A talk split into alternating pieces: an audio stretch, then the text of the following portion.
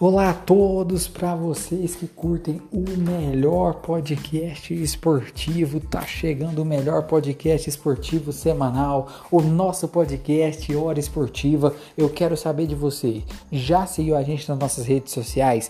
Arroba Hora Esportiva no Instagram, arroba Hora Esportiva 1 no Twitter. É o melhor podcast, aqui a gente fala de tudo, seja automobilismo, seja futebol, seja basquete, seja vôlei, seja futsal. O nosso podcast Hora Esportiva Esportiva traz tudo para você.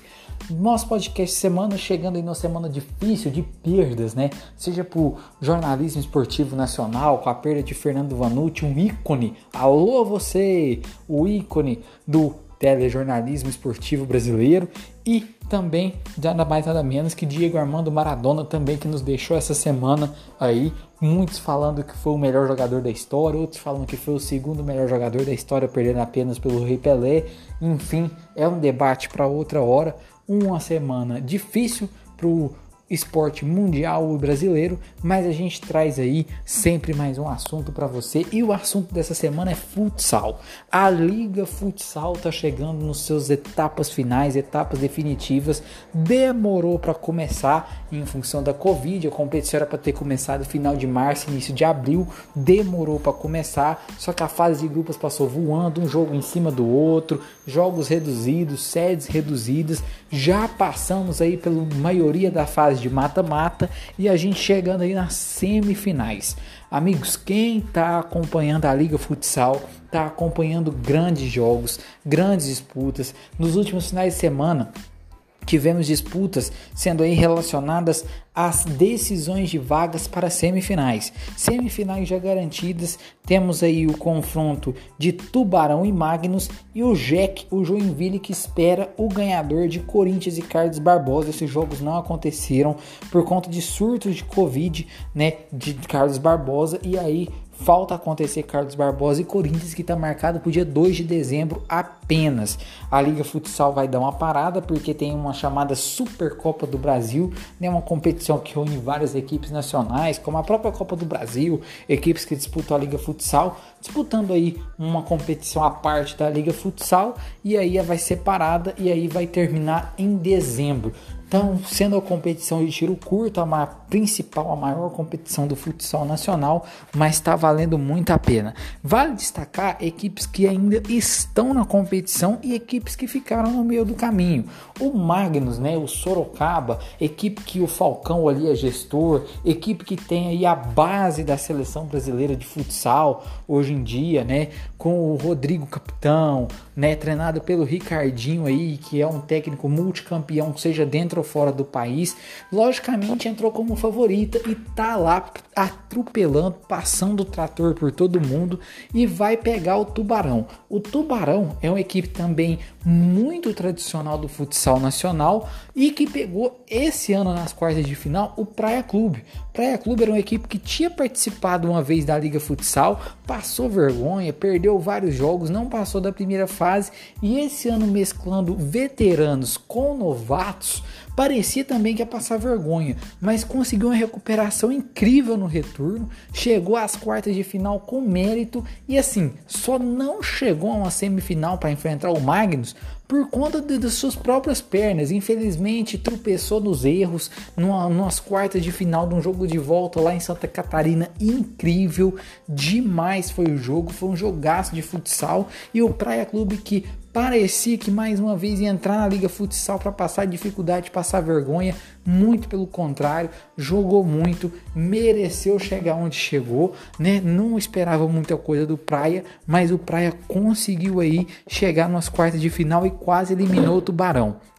Jack e Pato foi outras quartas de final. O Pato, atual campeão, perdeu do Joinville. Joinville que tem camisa no futsal há anos, já foi campeão de Liga Futsal, perdeu do Pato, né? Ganhou do Pato, me desculpem, ganhou do Pato. O Pato perdeu do Jack.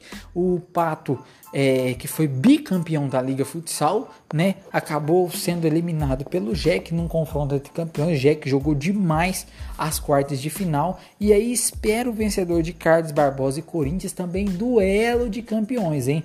Carlos Barbosa e Corinthians, duas equipes muito modificadas em relação ao passado. Corinthians com muita juventude, Carlos Barbosa também com muita garotada, mas tem camisa, garotada joga demais, tem jogadores experientes aí no Carlos Barbosa mesclando com essa com essa garotada e também promete muito fazer aí um grande confronto para aí, né? Não teve esse jogo em relação a casos de Covid no Carlos Barbosa, quase todo o elenco o jogo foi adiado. E aí, mas promete fazer um, um bom jogo de volta para ver quem enfrenta o Jack.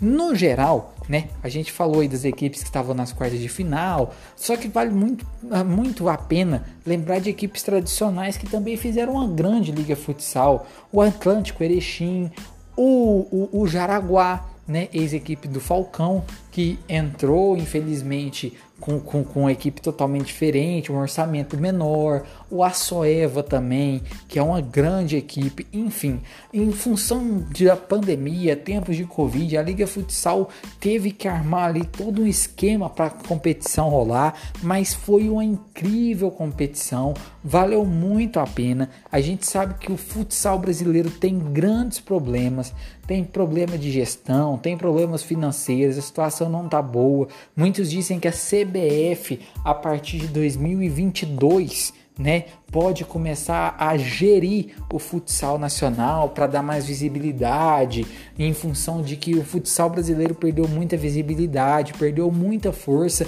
e querendo ou não, o futsal é o ninho, é o esteio ali de grandes jogadores que querem ir para o futebol de campo, é a maior a maior seleção, a nossa seleção brasileira, maior vencedor em Copas do Mundo, que infelizmente está sendo deixado para trás em função de má gestões, em função de falta de patrocínios, problemas, corrupção, tudo isso ali dentro da Confederação Brasileira de Futsal e aí acabando que está prejudicando muito o, o, o, o futsal nacional. Mas vale muito a pena. Eu, como amante de futsal, gostei demais dessa liga futsal. Valeu muito a pena. Tem muita coisa que precisa melhorar. Tem muita coisa que precisa melhorar. Por exemplo, estados como o Rio de Janeiro, que já teve Flamengo, já teve Vasco, já teve grandes equipes no futsal, tem que voltar ao futsal. Outras equipes, até do próprio estado paulista, que já teve São Paulo, Minas, que já teve Atlético Mineiro, que já foi campeão de liga futsal. Tem muita coisa que precisa melhorar no futsal, muita coisa que precisa ser revista, mas valeu muito a pena acompanhar, está valendo muito a pena acompanhar a Liga Futsal. Decidi trazer esse assunto essa semana porque vale muito a pena quem ama esporte olhar com bons olhos o futsal nacional porque o futsal nacional, sem dúvida nenhuma, é aquele, aquele esporte, né, que, que era, era, era, era, antigamente era número um aí no Brasil, logo depois do futebol, claro, mas foi deixando de lado, foi deixando de lado, até em função das emissoras, TV aberta hoje em dia não passar tanto futsal, se bem que esse ano a TV Brasil passou alguns jogos, teve 100%, pela primeira vez na história da Liga Futsal, teve 100% dos jogos transmitidos, mesmo que por sistema de pay-per-view, com a TV ESPN Sports. Sport TV transmitido poucos jogos, já transmitiu muito mais, mas deveu um pouco essa temporada. Tem que voltar a transmitir mais jogos, mas transmitiu ali seus jogos, né, os principais jogos da rodada.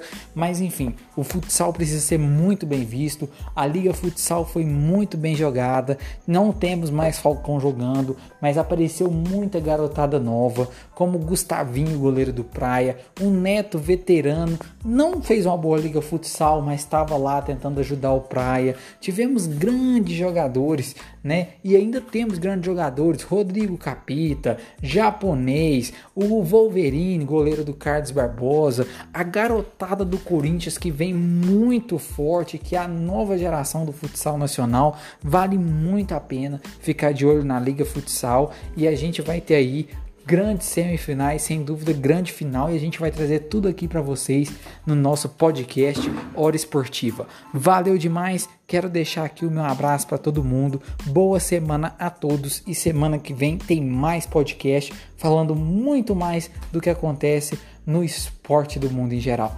Valeu demais, cuide-se, bom final de semana, boa semana a todos, fui!